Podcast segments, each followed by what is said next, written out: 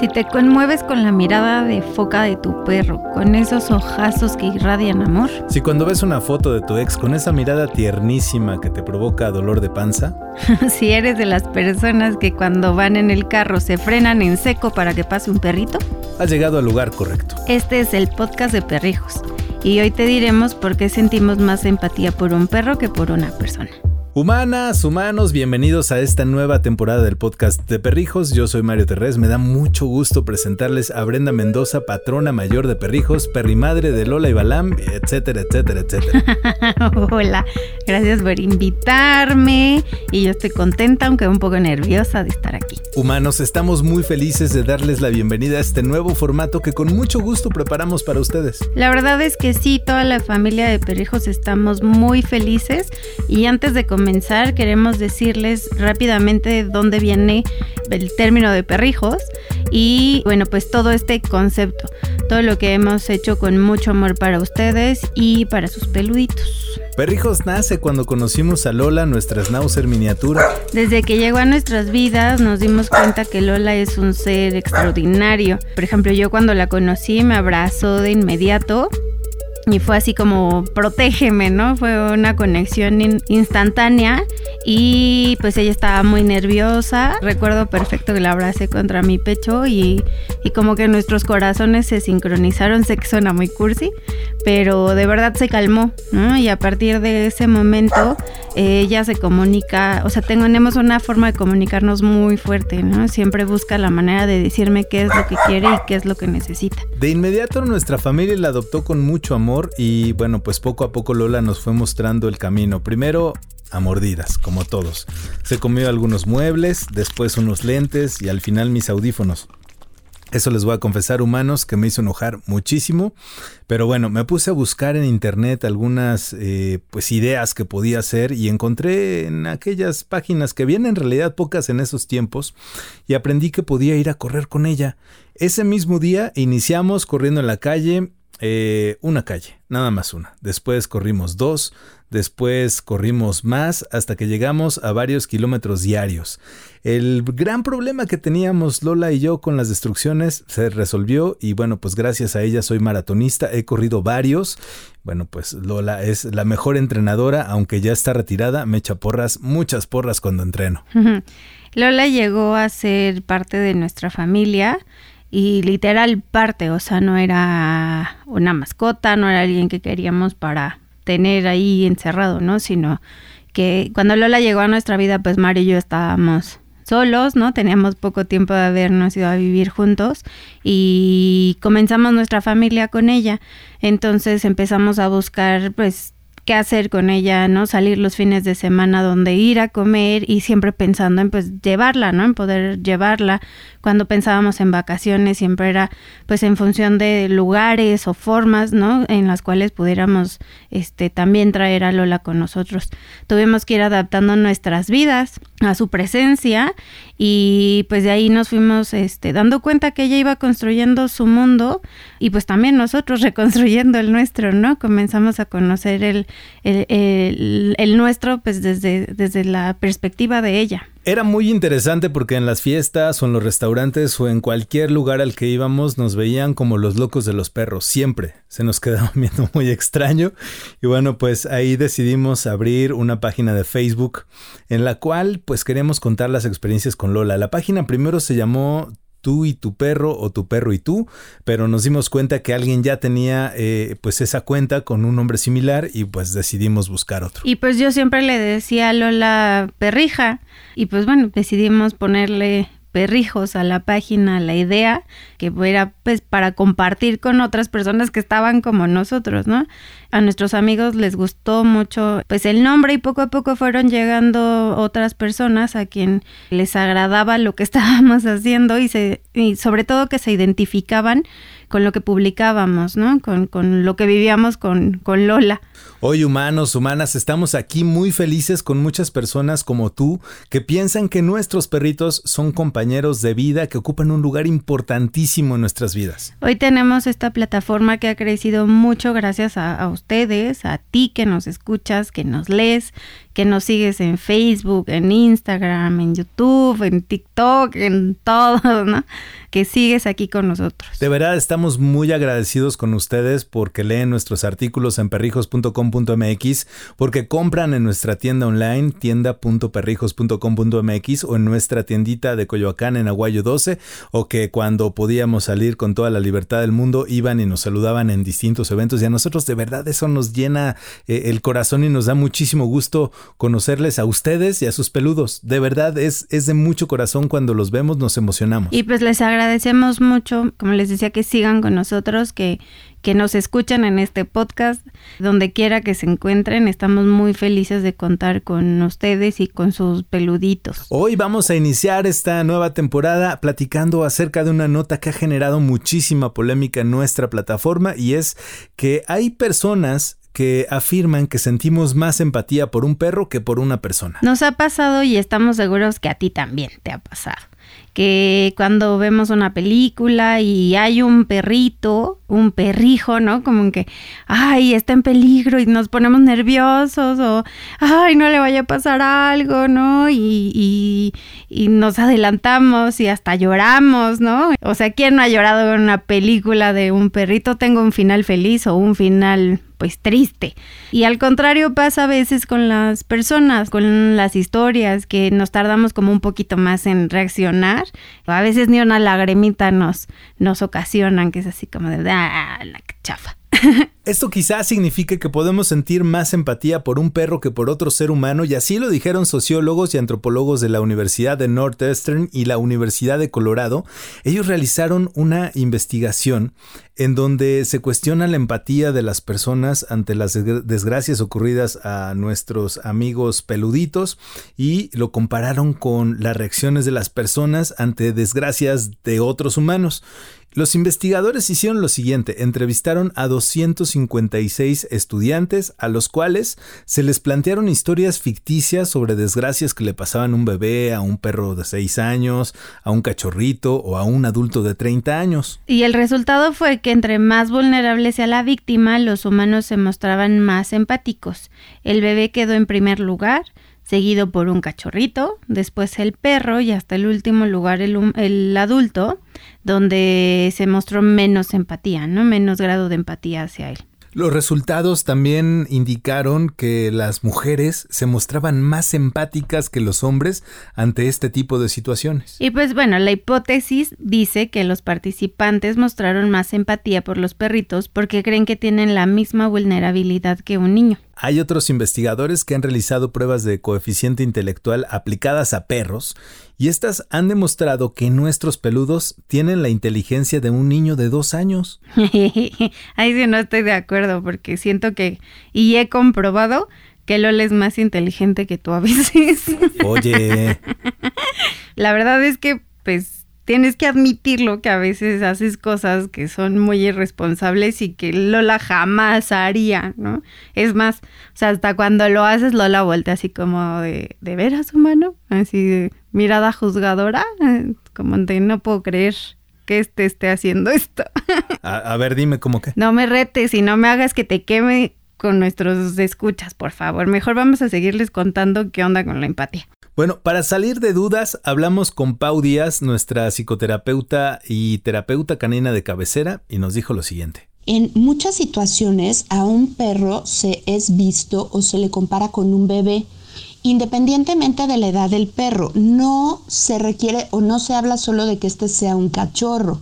Aunque sea un perro adulto o sea un perro viejito, al perro se, se le ve, es visto por las personas como un bebé. Lo que menciona Pau tiene mucho sentido y al escucharla me acordé cuando en los primeros años le decías a Lola que era tu bebé. Ahora se lo dices muy seguido a Balam. Sí, pero he de aclarar que eso de bebé es como como un término de, de ay, mi chiquito, mi bebé precioso. O sea, tengo muy claro que Lola y Balam pues son un par de perritas que tienen necesidades propias de su especie.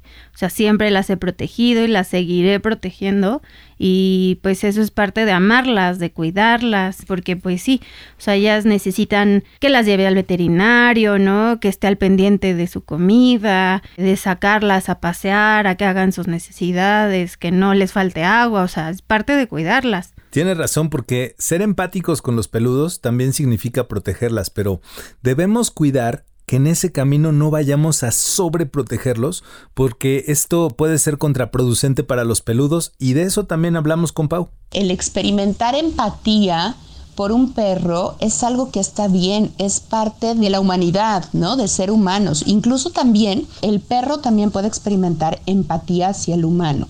Entonces me parece que eso está bien. Lo que creo que hay que cuidar es no excederse.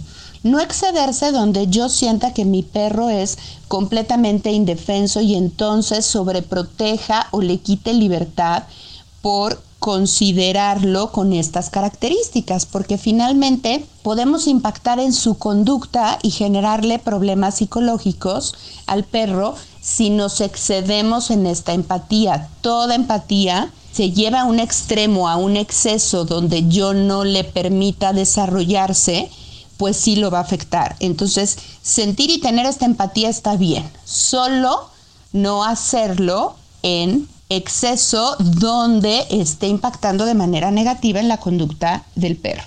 Como bien lo dice Pau, además de cuidarnos de no caer en la sobreprotección con los peluditos, también hay una parte increíble de la relación entre perros y personas, que es la comunicación que podemos tener con ellos. Claro, y fíjense, esto es bien importante y bien interesante. Si ponemos atención a todo lo que tienen para decirnos sin hablar, con sus acciones, con sus movimientos o con miradas, podemos darnos cuenta que también ellos son empáticos con nosotros y eso hace muy fuerte nuestra relación con los peludos. Ellos siempre están para nosotros, son incondicionales y siempre están al pendiente de lo que sentimos. Eso también es importante como que no lo perdamos de, de vista. Ellos siempre saben cuando estamos felices, preocupados o tristes, como por ejemplo cuando murió Lua, nuestra cachorrita, y Lola puso orden y te ayudó a mejorar, ¿te acuerdas? Sí, la verdad es que sí, ya les contaremos en algún otro episodio más a fondo esta historia, pero